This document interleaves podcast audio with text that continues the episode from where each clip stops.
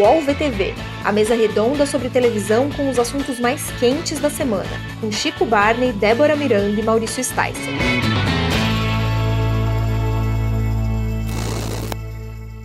Olá, eu sou Maurício Sticer e este é o podcast UOL VTV finalmente sem aquele calor que estava assolando São Paulo, um dia mais tranquilo e com a presença sempre ilustre de Débora Miranda. Olá! E Chico Barney. Satisfação inenarrável, meus amigos. Vamos falar hoje de uma data muito importante para a televisão brasileira, que são os 70 anos da sua inauguração que ocorre na a data se festeja na próxima sexta-feira, dia 18 de setembro. Mas antes disso, vamos falar de uma agitação incomum que está ocorrendo hoje, 70 anos depois dessa data, na TV aberta brasileira, mostrando a sua vitalidade ainda para quem achava que a televisão estava morrendo, uma vitalidade incrível, uma guerra, é, mudanças, novidades, um enfrentamento entre a Globo, o SBT e a Record.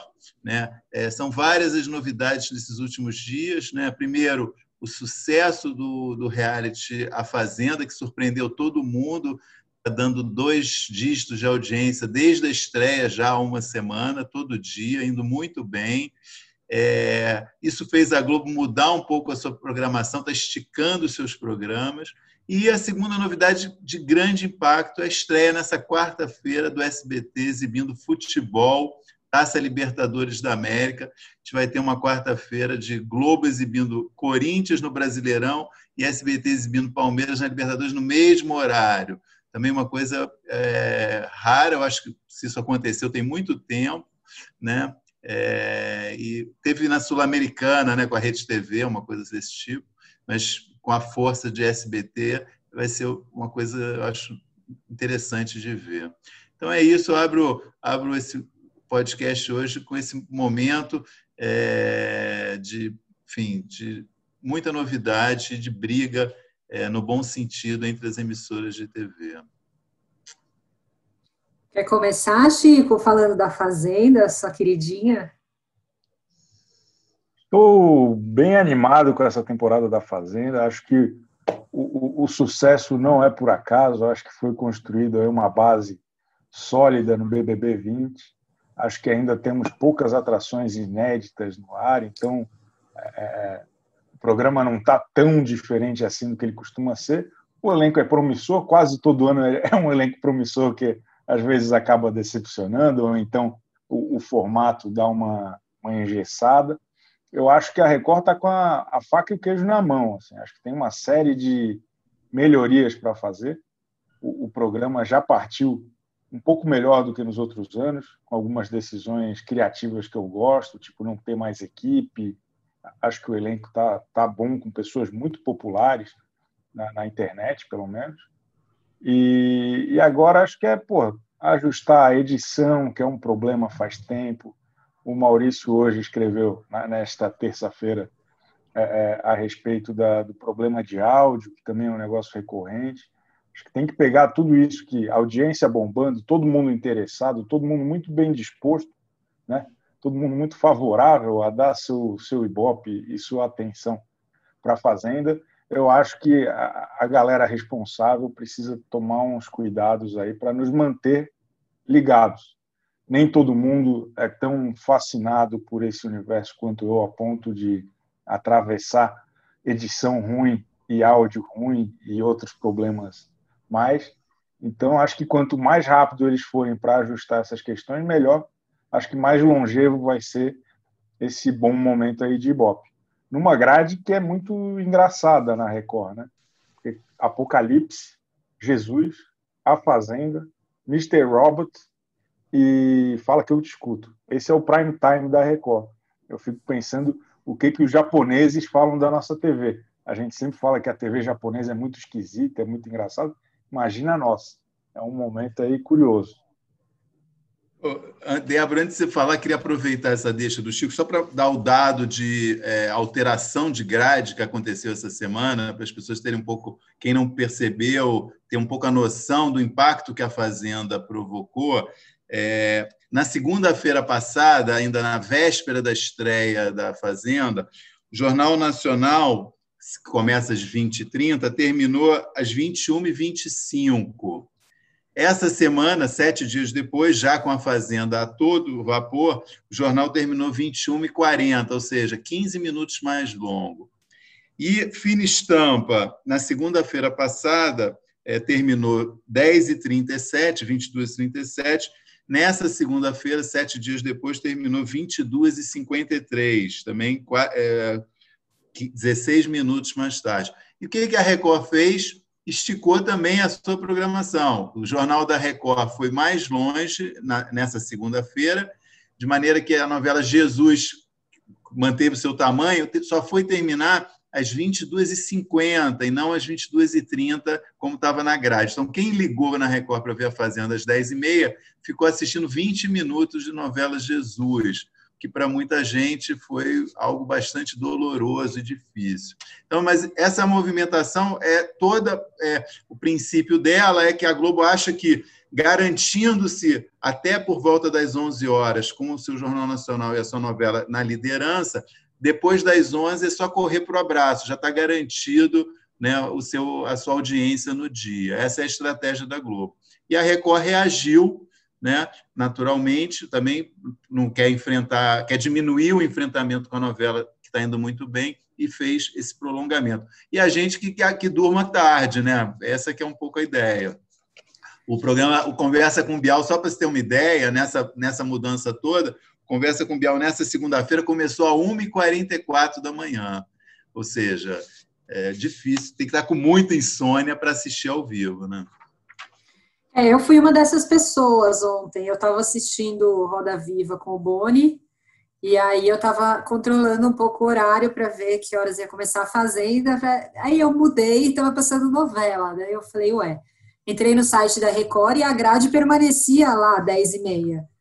Aí eu falei, bom, alguma coisa errada. Voltei pro, e fiquei indo e voltando, né? Mas um, é um pouco, digamos, desrespeitoso ali com, com, o telespectador que fica esperando o horário para ver o programa e até no site está o horário errado, né? Enfim, podiam, eles podiam pelo menos atualizar a grade no site, né? Para as pessoas saberem que horas vai estar tá lá o programa, porque não necessariamente você assiste a grade toda no mesmo canal.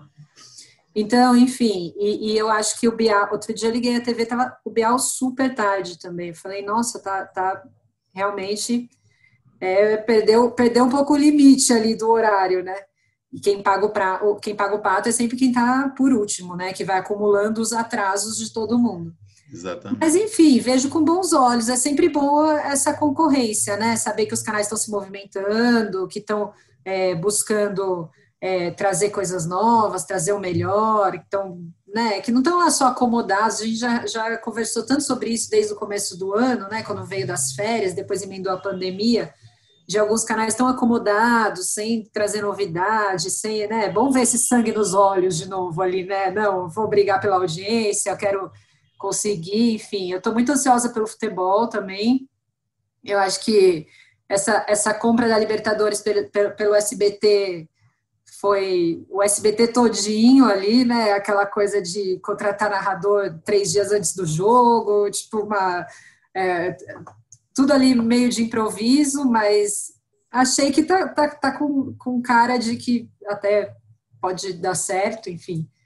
É, apesar de eu estar meio desmotivada com o futebol, não quero falar sobre esse assunto, mas é isso, eu tô, eu tô animada, acho que é, é, é, é ter essa, essa disputa, ter essa vontade de, de uma ganhar da outra, traz coisas boas para a grade e, e a gente que ganha, né? Só confirmando, então, nessa quarta, essa super quarta, tem nove e meia é, Corinthians e Bahia na Globo e Palmeiras e Bolívar no SBT, os, os dois às nove e meia.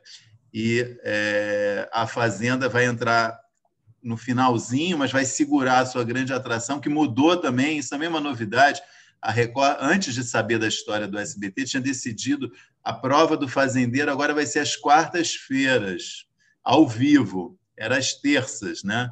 E foi uma mudança interessante por achar justamente que tinha um espaço para para trazer. Era um programa menos importante de quarta-feira da Fazenda, agora também se tornou um programa é, nobre, digamos assim, né? Então, a, vamos ter que esperar. Acabou o futebol, aí só depois que acabar o futebol que vai ter a prova do fazendeiro ao vivo na Record. a Fazenda vai começar antes, né? Enfim. E a gente aqui sempre traz a programação completa, né? A informação completa. Importante dizer que na Rede TV tem TV Fama e depois Super Pop. Quarta-feira é de ouro na TV brasileira. Com discussões sempre muito relevantes.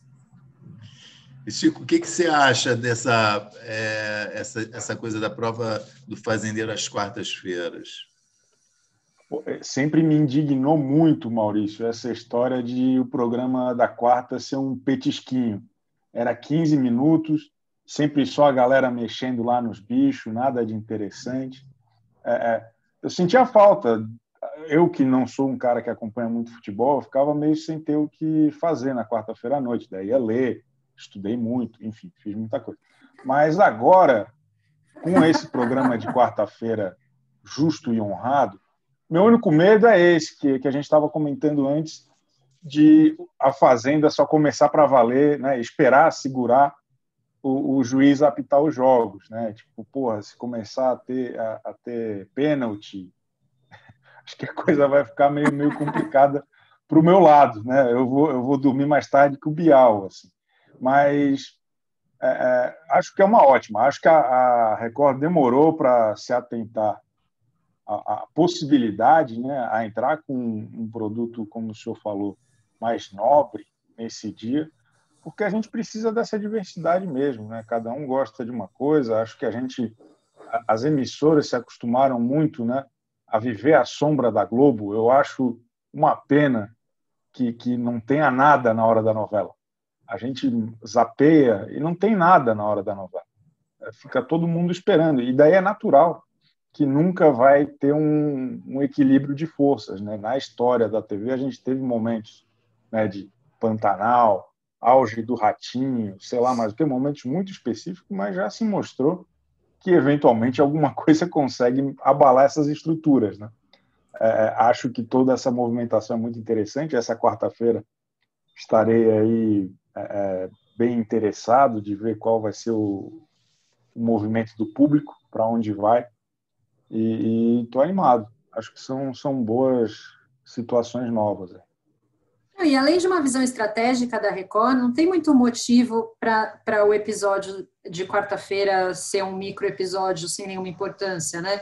Porque a Globo faz isso com o Big Brother porque ela normalmente exibe, exibe o jogo depois, né?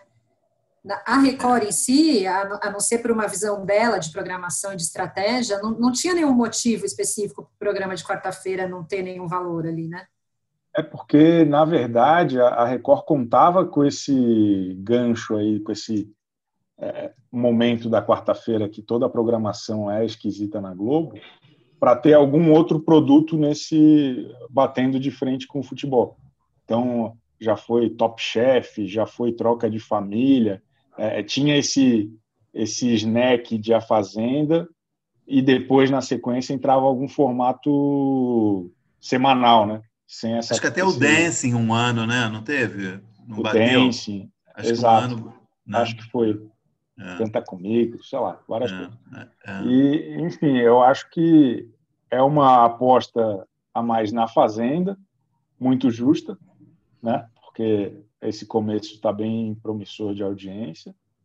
A prova ao vivo é uma é uma fortaleza teoricamente, porque é o, é o, é o momento ali em que se decide algumas coisas para a semana seguinte. Então, acho que vai ser bom. Não, acho que tem essa divisão de público, né? Acho que o futebol vai estar ali entre duas emissoras, a Fazenda com um negócio totalmente diferente. Vamos ver como é que vai ser essa história. Queria só acrescentar uma coisa também sobre novela, né, que você falou, que ah, esse momento de mudar a novela, né, vai acabar a fina estampa e vai entrar a força do querer, de acabar a novela das nove da Globo, é sempre também um momento de grande expectativa para os concorrentes, né? E, e, a Globo foi muito bem sucedida com as reprises, né, cara? Acho que ninguém podia imaginar um negócio desse, né? Fina Estampa, na, na semana passada, teve um dia que deu 38 pontos, cara. Um negócio assim, foi o recorde dela na reprise né? Na época, quando ela passou, chegou a ter dias acima de 40 e tal, mas foi recorde na reprise. Mas é uma audiência extraordinária para uma reprise. E a força do querer, pelos índices que ela teve na edição original, né, é, sugere que vai ser igualmente uma coisa muito bem sucedida, uma novela com muito apelo. Tem a diferença que tem pouco tempo, né? Isso pode pesar, né? A Fina Estampa é de 2011, então tinha as pessoas realmente tinham um intervalo grande.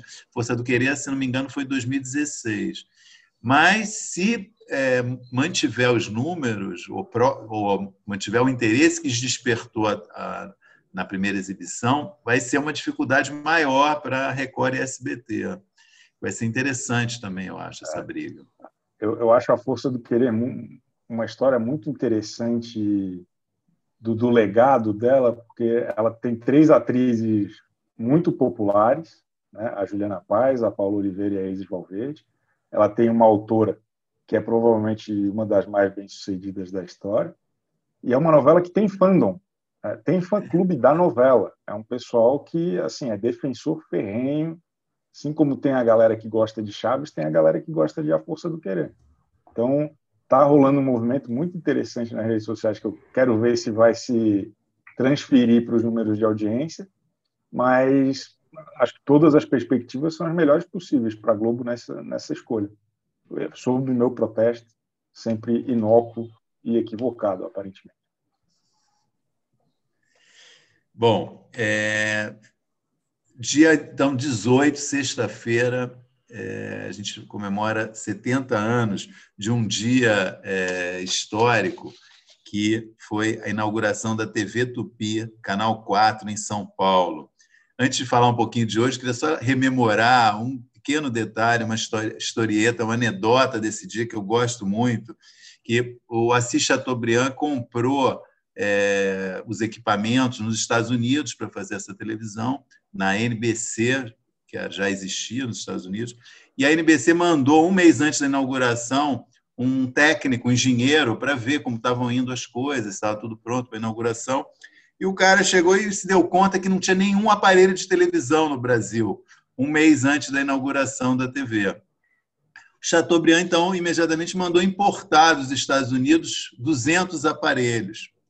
E o cara responsável pela importação né, da, da, do grupo do, do Chateau, falou, o seu Chateau, é, no mínimo, com os trâmites burocráticos, no mínimo vai demorar dois meses para chegar esse, esse, esses 200 aparelhos.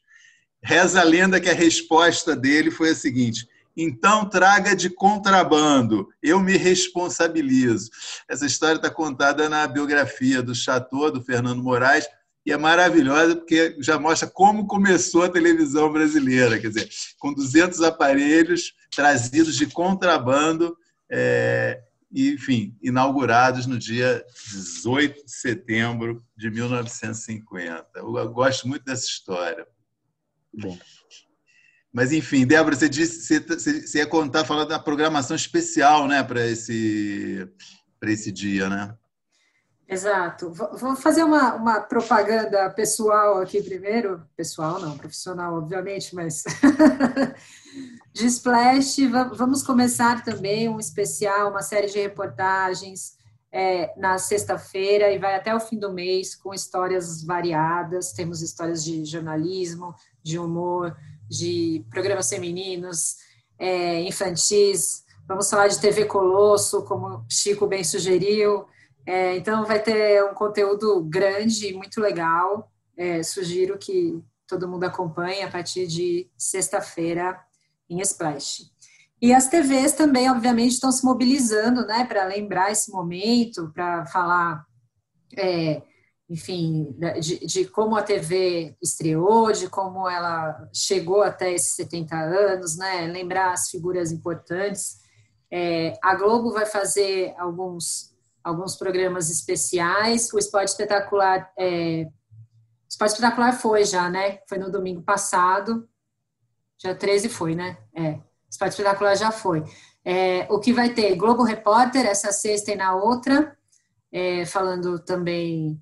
É, com, tem várias entrevistas, atores, personalidades, apresentadores que ajudaram a fazer a história da TV. É, E no sábado vai ser também é, Nada Será Como Antes, a produção sobre a chegada da televisão no Brasil em formato de filme. É, a Record. Uma série, né? Só foi uma, foi uma série que agora. É uma série que vai, vai vir no Supercine em formato de, de longa. É, a Record vai ter uma série de reportagens no Jornal da Record, que começa amanhã na quarta, vai ser em três partes. É, tem alguns entrevistados, como Carlos Alberto de Nóbrega, Domingos Meirelles, Sabrina Sato e o nosso querido Flávio Rico, também foi um dos entrevistados. É, e o Jornal da Band também vai ter uma série em quatro partes, falando da, da, dos 70 anos da TV. Não Acrescentaria se TV Cultura também, né? Ah, da TV Exibe, Cultura não. Exibe ah. uma série também a partir de quinta-feira, três episódios sobre só o SBT, Além... aparentemente, né? Que não está com nada especial. Ah, não, tem, é você falou, vai ter no Jornal do SBT, né? Você falou? A... Ah, não, o Jornal não, da Record. O Jornal da Record e o da Band. É. é. o SBT também, eu acho que não vi nada. O SBT está ocupado escrevendo a história com o, a Libertadores, na é verdade. É, e de fato, de fato, o SBT tem é, três, eu acho que estão entre os é, maiores veteranos da televisão brasileira, que são o próprio Silvio Santos, o Raul Gil e o Carlos Alberto de Nóbrega. Né? É, os três estão na televisão desde os anos 60. É, acho que na, da década de 50, não sei se tem alguém ainda em atividade na TV, mas é, é, da década de 60 que eu lembro, esses os três já atuavam, começaram a atuar no início da década de 60 na televisão. Eu acho que na década de 50 já está todo mundo já está assistindo televisão em outro lugar, né? É, não, acho que tem pessoas ainda, mas tão, já estão pararam de trabalhar, né? É. E a, a, TV na década de 50 era é, uma coisa bem mais é, menos popular, né? mais elitista também, né? Um, é um, um período muito de ensaio do que vai ser a televisão brasileira. O nosso amigo Silvio Luiz estreou como ator numa versão do Éramos Seis na Record em 58. Opa, bem lembrado. Nossa, ainda bem que você, foi, você corrigiu esse meu erro. Silvio Luiz não ia me perdoar se a gente não falasse dele, meu. Eu, eu ia apanhar muito nas redes sociais. Bem... foi o glorioso Julinho na versão da Record de Éramos Seis. O menino. Você até falou sobre Silvio isso Luiz. naquele programa. Exatamente. Ele 58. Veio. 58, 58, olha aí. Legal. Sensacional. Tem a Lolita Rodrigues também, né? Lolita participou da inauguração da TV, verdade. Mas ela, ela não está mais em atividade, né? Então, é, não está mais em atividade. Lima Duarte, Lima Duarte eu não tenho certeza quando ele começou, mas Lima Duarte também participou da inauguração da TV, bem lembrado, Débora. Ele contou outro dia que ele, ele é a única pessoa viva ele disse, né, da cerimônia de inauguração da TV, nesse dia 18 de setembro de 50. Fera, coisa linda. Boa lembrança também, ótimo. E acho que vale aqui até apontar pela participação da nossa colega Débora que o Roda Viva está fazendo ao longo do mês uma, uma série de entrevistas também sobre esse tema. Entrevistou é o Serginho Grosma com, com a Débora e com a Padi.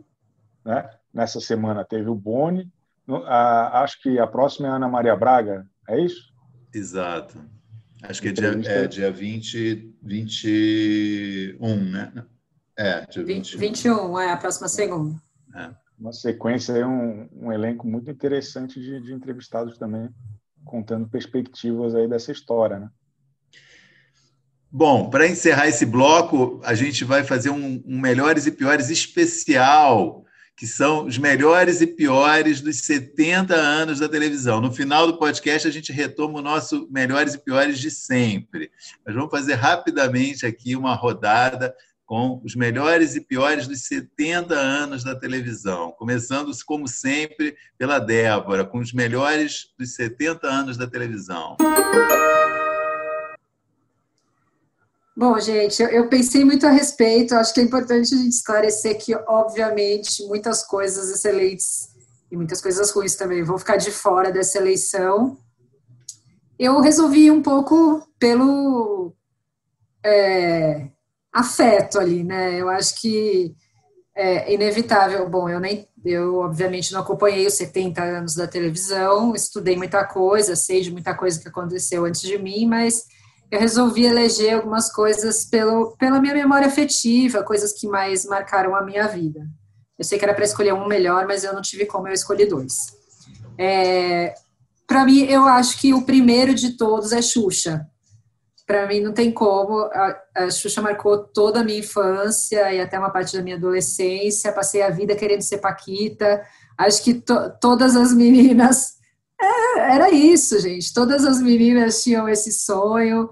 É, enfim, a, a, acho que ela teve uma, uma passagem muito forte, assim, pela TV e pela infância de quem viveu essa época. Então, não dava para passar os 70 anos da TV para mim sem ter Xuxa entre os melhores.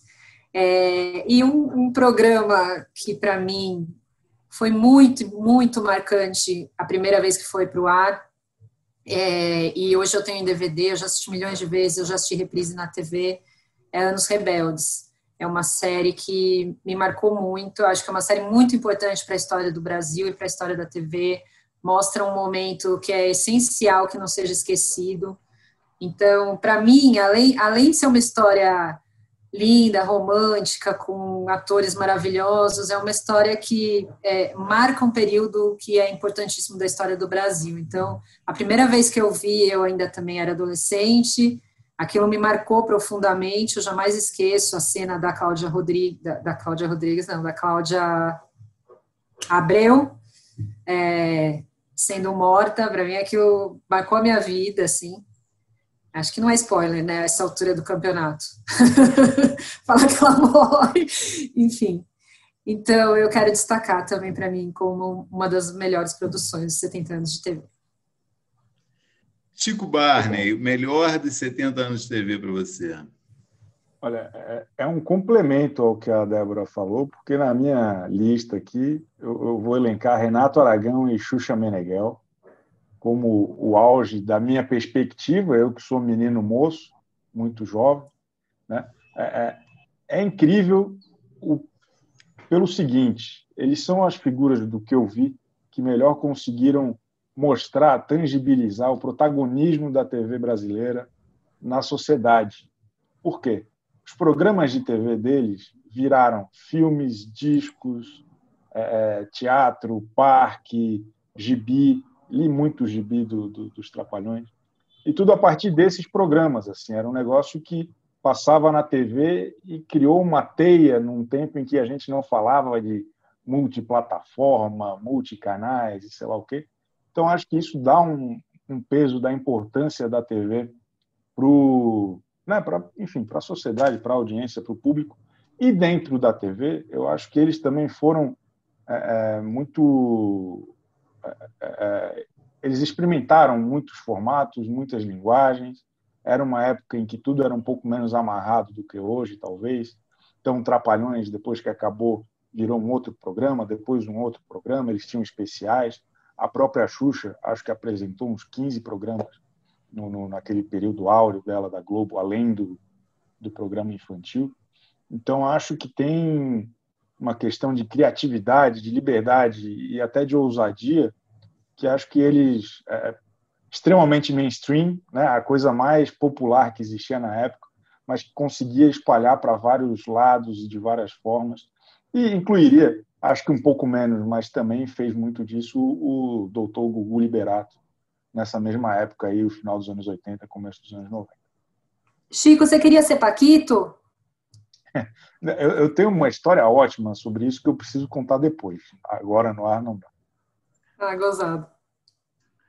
Interessante, né? Como é, a programação infantil é uma coisa essencial, né? A gente é um tema até que a gente devia tratar mais, né, nesse programa, porque hoje praticamente está sumida da TV aberta, né, a programação infantil, e ela é uma coisa, é, foi uma porta de entrada, é uma porta de entrada, né? Eu acho que ainda de, poderia ser. Hoje não é porque pessoa tá, as crianças estão vendo programação infantil em outros lugares, mas foi uma porta de entrada para várias gerações, né? Esse depoimento de vocês dois deixa isso bem claro. E eu também, quando comecei a pensar em coisa da televisão, a primeira coisa que eu pensei foi em Capitão Asa, que era o que eu via né? final dos anos 60, sabe? Início dos 70, uma coisa muito marcante, né? Eu já nem sei mais se era bom, mas eu tenho uma memória afetiva, né? Tão, é tão forte essa lembrança que você parava na televisão para ver aquilo.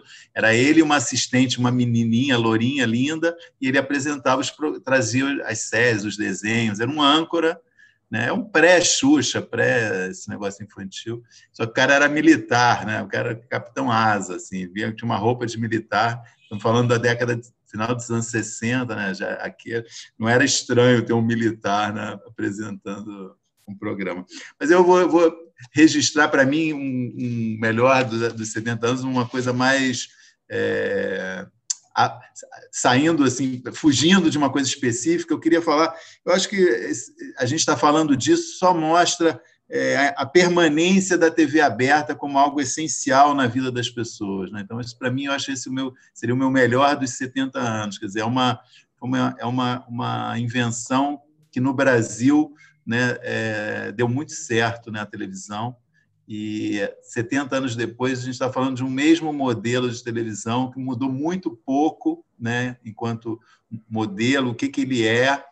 Né? É óbvio que se desenvolveu, teve milhares de inovações tecnológicas que facilitaram e ampliaram o alcance. Né? A TV nos anos 50 é, começou com 200 aparelhos, né? hoje está em 97% dos lares a TV aberta brasileira. Essa permanência, acho que é, para mim, o melhor que eu teria a dizer da TV aberta nesses 70 anos. E vamos então ao pior da, da, dos 70 anos da televisão. Começando com a Débora Miranda. Bom, o pior para mim também, depois de larga reflexão, é, eu, eu vou destacar a, a, guerra de audiência dos anos, dos anos 90 ali, do domingo, especialmente entre Gugu e Faustão, é porque eu acho que foi um momento em que, ao contrário até do que a gente falou aqui, né, feliz de as TVs estarem querendo é, audiência, trazer coisas novas e coisas boas, foi um momento em que os limites foram muito ultrapassados, assim, eu acho que é, o episódio do sushi erótico, para mim, é muito lamentável, é, expor uma mulher domingo à tarde, nua, como se fosse um prato de comida, é, literalmente. Para mim foi bastante marcante, acho que desrespeitoso com a audiência. É, muitas coisas que o Gugu apresentou no programa dele também foram de extremo mau gosto, e eu acho que ambos é, beiraram o antiético ali. É, teve a entrevista né, do, do, PCC, que no, no, fim não era verdadeira, enfim, do integrante do PCC, que no fim não era verdadeira.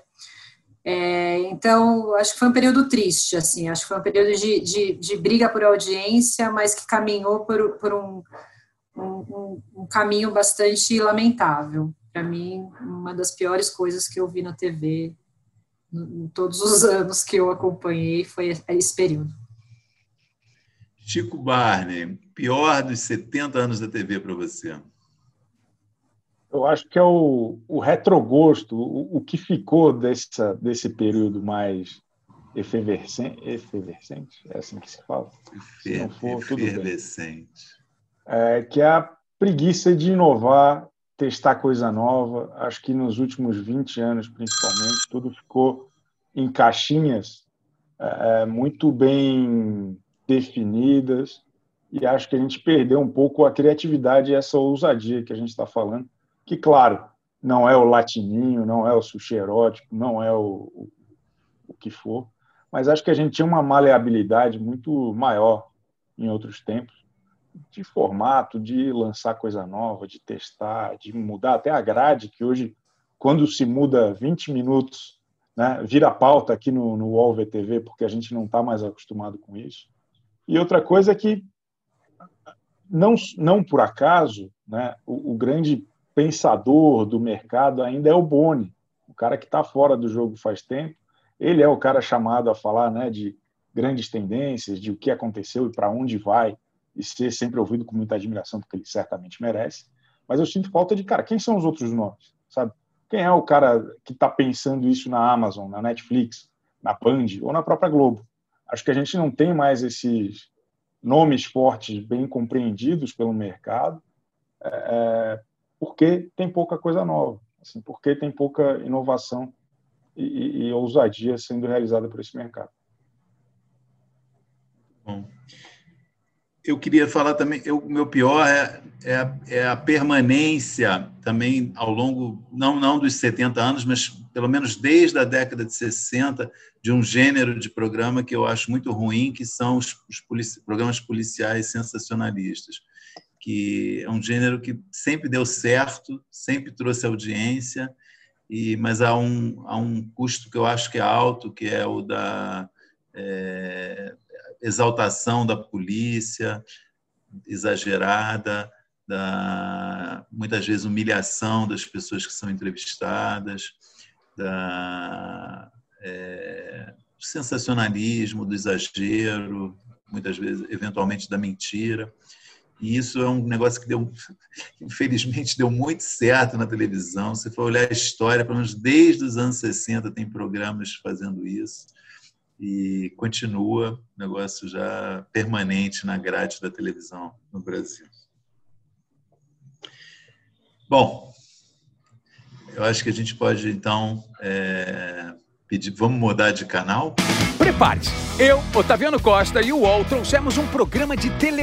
Não, não, peraí, melhor. Um laboratório de entretenimento. O Otalab no UOL. Sim, um programa ao vivo com participação de famosos, anônimos, colunistas do UOL e muito conteúdo do Brasil e do mundo. Essa mistura de elementos será ao vivo, na home e em todas as redes do UOL. Anote aí para não esquecer, viu? A nossa experiência será toda quinta ao vivo. Vem comigo, Otalab no UOL.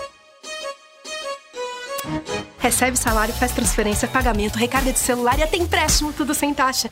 PagBank, a sua conta grátis do PagSeguro. Baixe já o app e abra sua conta em 3 minutos. Bom, antes de, de retomar o programa, é, a gente queria, a gente tem aqui muitas perguntas enviadas é, por nossos ouvintes pelo Instagram do UOL TV Famosos, e, mas antes disso queria lembrar é, que eu esqueci de pedir para se puder, assine o nosso podcast nos publicadores de podcast, que isso é, facilita e ajuda é, a, a, difusão do nosso programa. Né? Fica aqui o pedido. É, só um, só um breve um breve à parte.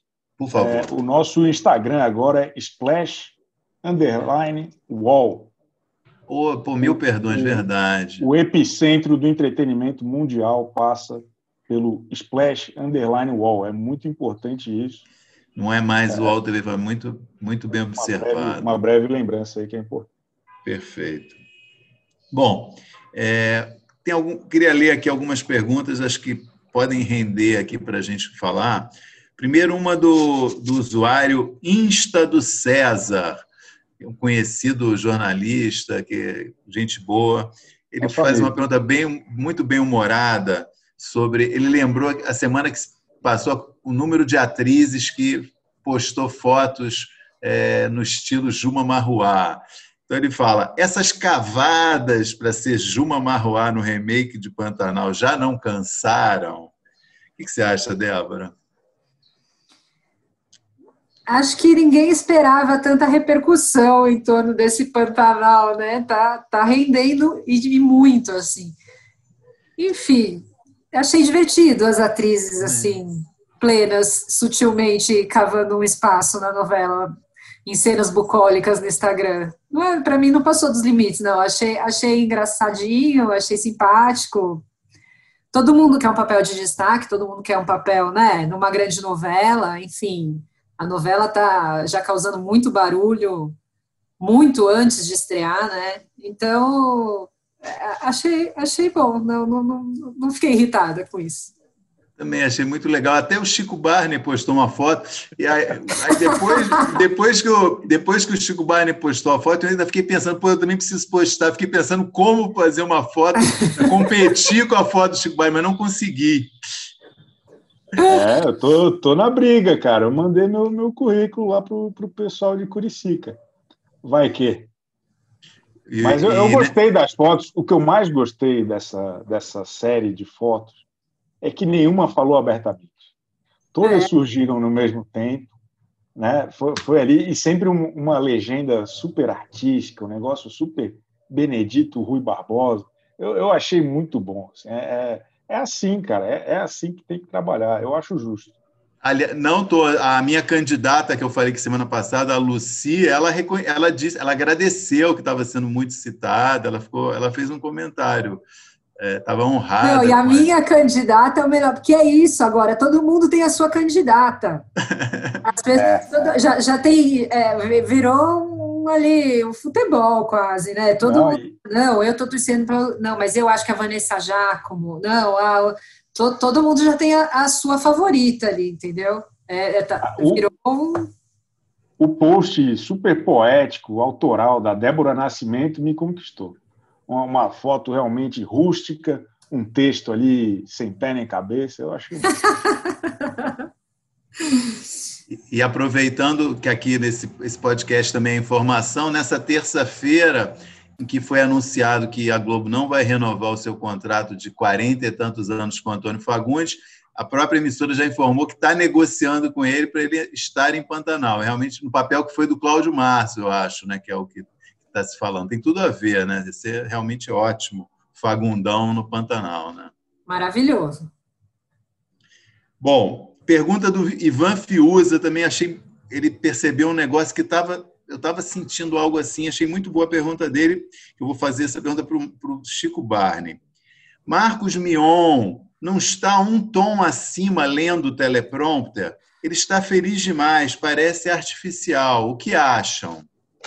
Acham? Olha, eu aqui em todo lugar serei sempre um defensor de Marcos Mion. Deve estar sendo muito difícil gravar isso aí com todos os protocolos de segurança.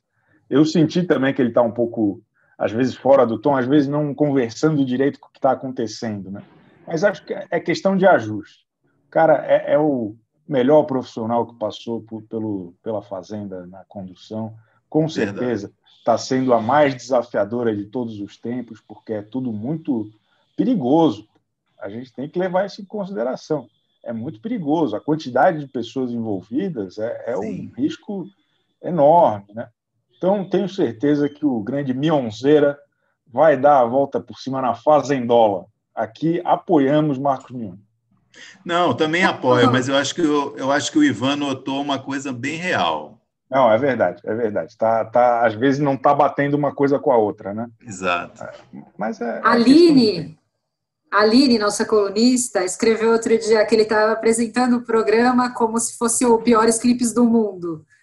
E eu achei perfeita a comparação, assim, que é, é, é exatamente a, a, vibe do piores clipes do mundo, programa que ele apresentava na MTV o, o, tom empolgado que ele está usando na Fazenda, assim. Mas eu, eu concordo com o Chico, eu acho que apesar de estar fora do tom, ele é o melhor apresentador que já passou por ali.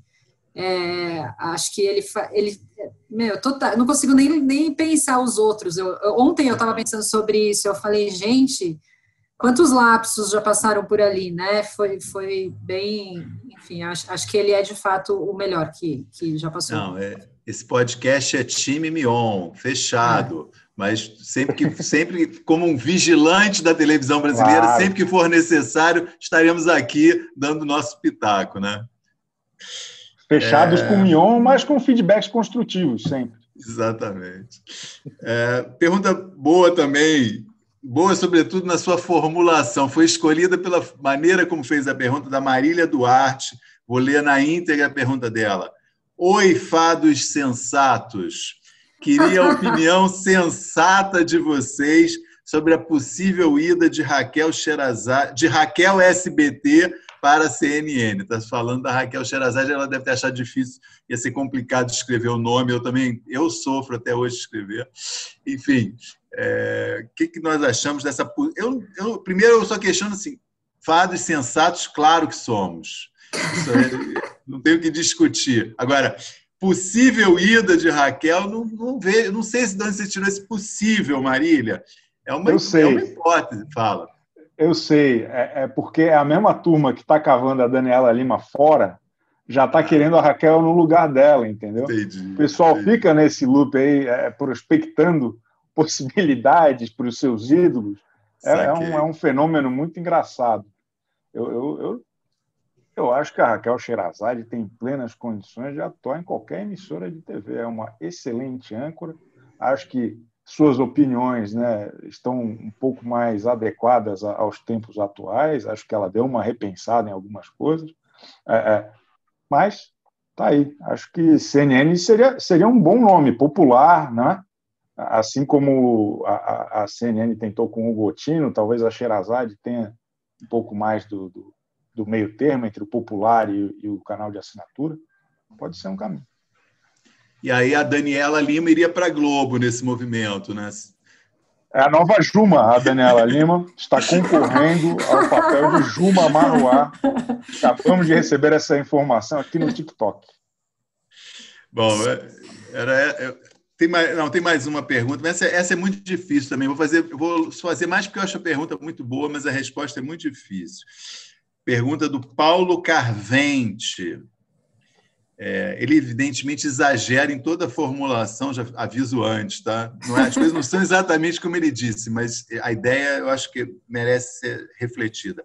A Band estava quebrada no começo do ano, agora tem dois canais e vários contratos, o que explica? De fato, a gente lembra que a emissora estava no início do ano fazendo muita economia, né? evitando gastos, e agora, de uma hora para outra, fez várias contratações, né? é, Mariana Godoy, Zeca Camargo, vai na Glenda Kozlovski, uma nova faixa show do esporte, se associou com a Comebol para fazer um canal de pago para transmitir Libertadores, uma mudança realmente nesses últimos meses extraordinária.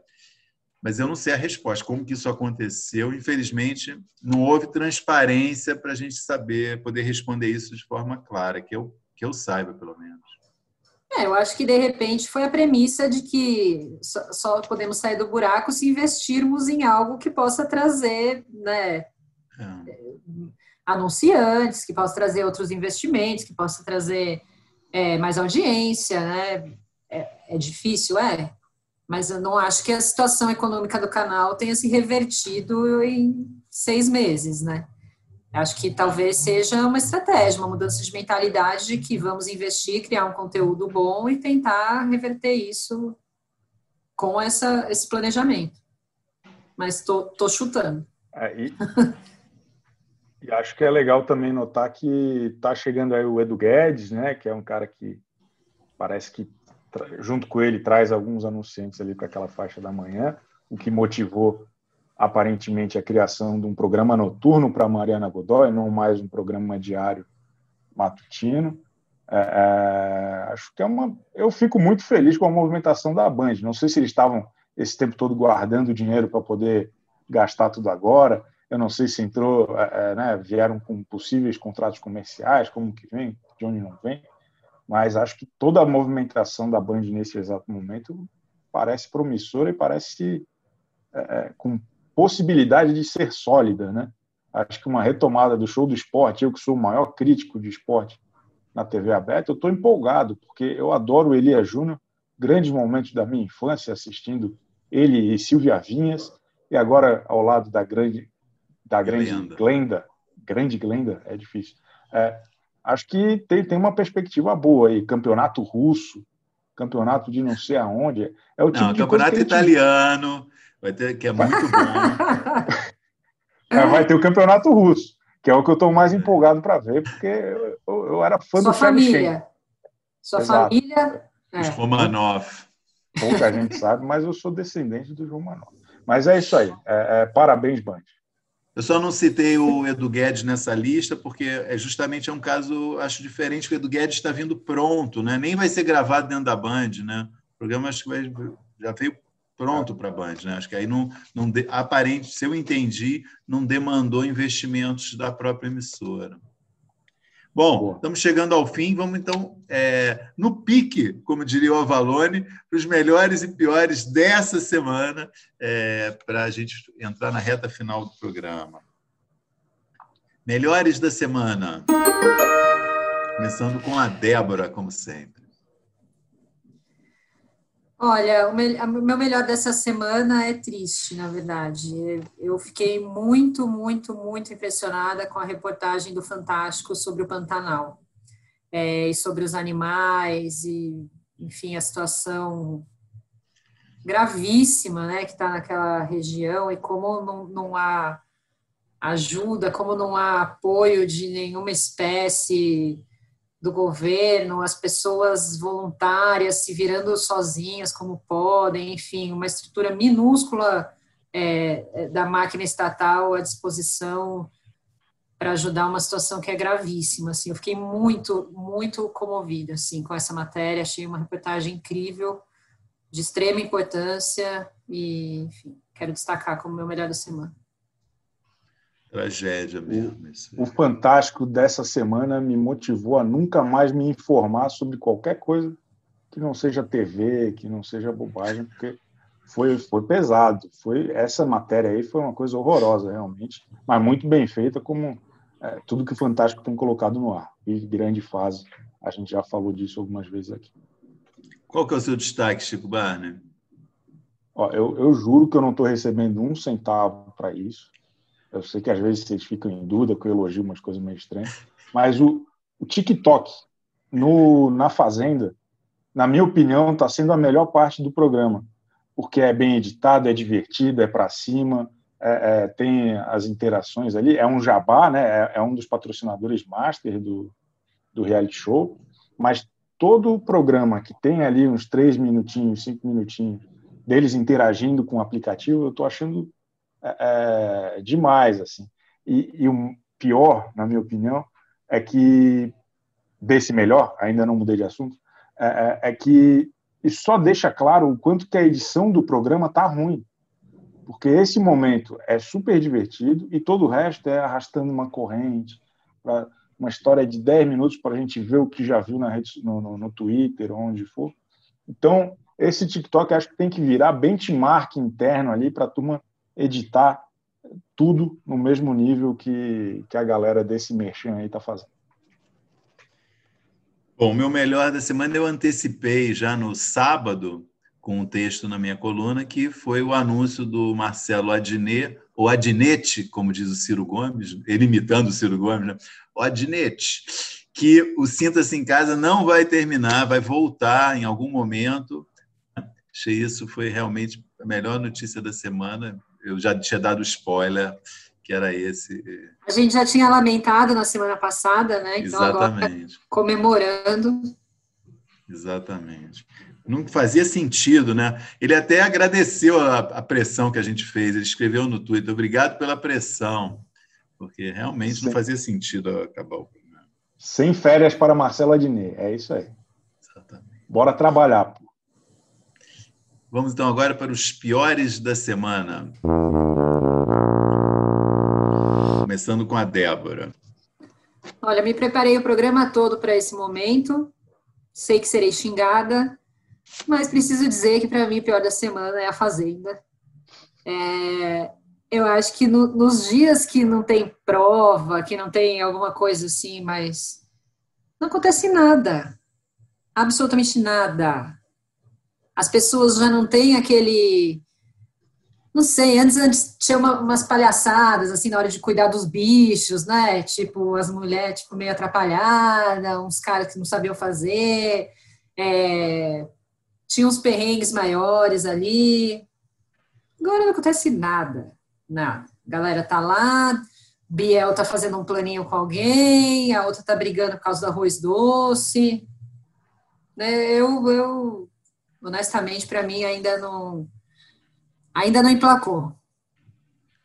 Olha, tô corajosa hoje. Putz, Acho que você fez, fez muito bem, Débora. Importante esse registro aqui, fazer esse contraponto aos exageros do Chico Barney. Foi muito bom. Eu, eu, só gostaria de frisar mais uma vez que eu concordo com a Débora. Eu, eu só discordo num ponto. É, é, não é que tem pouca coisa acontecendo, a história é muito mal contada. É, se você vê pelo Twitter, o dia inteiro tem alguma coisa muito engraçada acontecendo lá, ou com a Jojo, não sei quem mais. Aí chega naquela edição é, é, esquisita da Record, não, não, faz sentido, não dá para ouvir direito, é, tem, tem que alguma coisa tem que ser corrigida lá e com urgência. Não, e aí tem isso também, né? As pessoas já sabem que vai. Por exemplo, ontem eu, eu até tuitei, ah, já assisti uma parte, tô cansada. Daí alguém me respondeu: não, fica aí, que agora vai ter a briga. Tipo, as pessoas já sabiam que ia ter a briga, que a briga já tinha acontecido. É. Era tipo a única coisa mais animada do episódio, todo mundo já sabia que aquilo ia acontecer. Pô, frustrante, né? Não, mas isso tinha essa, essa questão no BBB também, só que eles driblaram isso de vários jeitos muito criativos. Assim, eles aumentaram a participação ao vivo, né? tinha aquela prova depois do paredão, enfim, tinha um monte de coisa que eles foram colocando na, no espelho do programa para dar uma. Né, para salvar até, para ter conteúdo inédito a partir do programa da TV aberta. E, e, eu sinto que às vezes a Record anda na contramão disso, né? fazendo prova de três horas para exibir um compacto de, de é, 20 não, minutos insuportável. Desculpe. Ah, tem um, tem um, um pudor, eu acho que é uma linha mesmo do programa, que é de não interferir na, é, na cronologia dos acontecimentos, né? que, que a, o BBB não tem o menor pudor em fazer isso. Né? E isso realmente dá mais, às vezes, dá muito mais sabor e vida ao BBB do que a Fazenda, que respeita a cronologia, respeita a ordem. E muitas vezes é chato mesmo. Chico, qual é o seu. Desculpa, que eu estou bastante preocupada com a menina que não quer mais comer, gente. Será que ela vai comer? Isso é me drama. preocupa. É drama da MC Mirella. É drama. É, é, porque ficar, ficar uma pessoa sem comer na TV é, é delicado, né? Você se condoer pela MC Mirella prova que a MC Mirella está jogando muito bem. É, não, não, é. não, é, não foi essa. A minha, minha preocupação é Bom, tudo bem, depois a gente discute sobre isso. Eu vou entrar num mérito que não, vai caber na, na discussão. Chico, seu destaque negativo. Olha, pessoal, tem um cenário muito interessante se desenhando, que é a Globo perdendo grandes ativos, né? Os eventos esportivos, os nomes, os maiores artistas do Brasil não vão estar mais sob aquele, sob aquele contrato vitalício da, da Globo. Então, minha anotação aqui é: pô, cadê a movimentação das outras emissoras e das, e das plataformas para os projetos desses artistas? Assim, a gente já viu que o esporte está tá se espalhando, mas, pô, Tarcísio Meiro, Antônio Fagundes, Glória Menezes, saiu, já tem que estar tá com um projeto da vida deles na mão. Mas daí o que, que a gente tem? A gente tem novela bíblica, e série de algoritmo. Essas são as opções hoje do mercado. Eu acho isso muito, muito triste, muito empobrecedor. Assim, acho que agora é um momento de abrir, sabe? De, pô, cadê o projeto do Fala Bela, do Lombardi, do Agnaldo Silva, né? Por que que, por que que a gente não ouve nem falar de negociação, né? Não precisava estar no ar ainda, claro. Talvez o Agnaldo e o Lombardi já pudessem. Mas acho que tem esse gap aí de, dos outros jogadores aí dessa, dessa história pô, aproveitarem, né? Vai, botar o Fagundes para fazer uma, uma, participação numa série de vampiro da Netflix? Pô, vamos fazer uma coisa melhor. Hein? Muito bom. Olha, o meu destaque negativo, na verdade, eu queria, eu, o quadro a gente chama né, o pior da semana, mas para mim seria a decepção da semana. Não está longe de ser ruim, mas eu fiquei decepcionado com a estreia do Amor e Sorte esperava mais daquele do episódio entre a Fernanda com a Fernanda Montenegro e a Fernanda Torres. Achei super bonito, é, fofo, tem uma coisa de afeto ali entre as duas que é incrível. Mas eu achei a história muito simples demais. Acho que podia ter sido é, arriscado um pouquinho, ousado um pouquinho mais, feito, um, feito uma história um pouquinho mais densa, que fosse um pouco mais é, entre aspas, difícil do que, o que foi apresentado. Acho que uma coisa ficou muito ali na superfície, linda, é, adorável ver as duas juntas, um prazer, mas acho que podia ter ido além. Então, queria que registrar que eu esperava mais, está tá nessa categoria, mas é, foi mais porque eu esperava mais do que apresentou. Não foi ruim, mas acho que podia ter sido bem melhor. Bom, para encerrar, então, o programa, vamos com a efeméride da semana. Chico Barney. Muito obrigado. Há 41 anos e 4 meses, estreava a primeira versão do Carga Pesada, que mostrava as aventuras de dois caminhoneiros pelo Brasil é, vividos por Antônio Fagundes e Estênio Garcia, nenhum dos dois mais sob contrato da Globo, quem diria, em algum momento essas duas figuras não estariam contratadas. Essa encarnação original durou menos de dois anos, começou em maio de 79 e foi até janeiro de 81. E aí, algum tempo depois, em 2003, voltou para novas temporadas, acho que foi até 2007, se não me engano. E é um caso raro até de revival no mesmo universo, né? Era, eram os mesmos personagens, um pouco mais velhos. É, é, e essa nova versão teve um impacto cultural muito grande, porque até hoje a gente fala é uma cilada bíblica. Saudades, carga pesada, ótima lembrança. Nesse momento, inclusive, tem a ver com esse. A gente está falando de 70 anos da televisão, uma ótima homenagem a um programa muito bacana mesmo. É isso, né? Estamos encerrando aqui hoje. Programa dedicado à televisão brasileira, Santa Clara, que protege a televisão brasileira, que espero que nos proteja também. Pois não.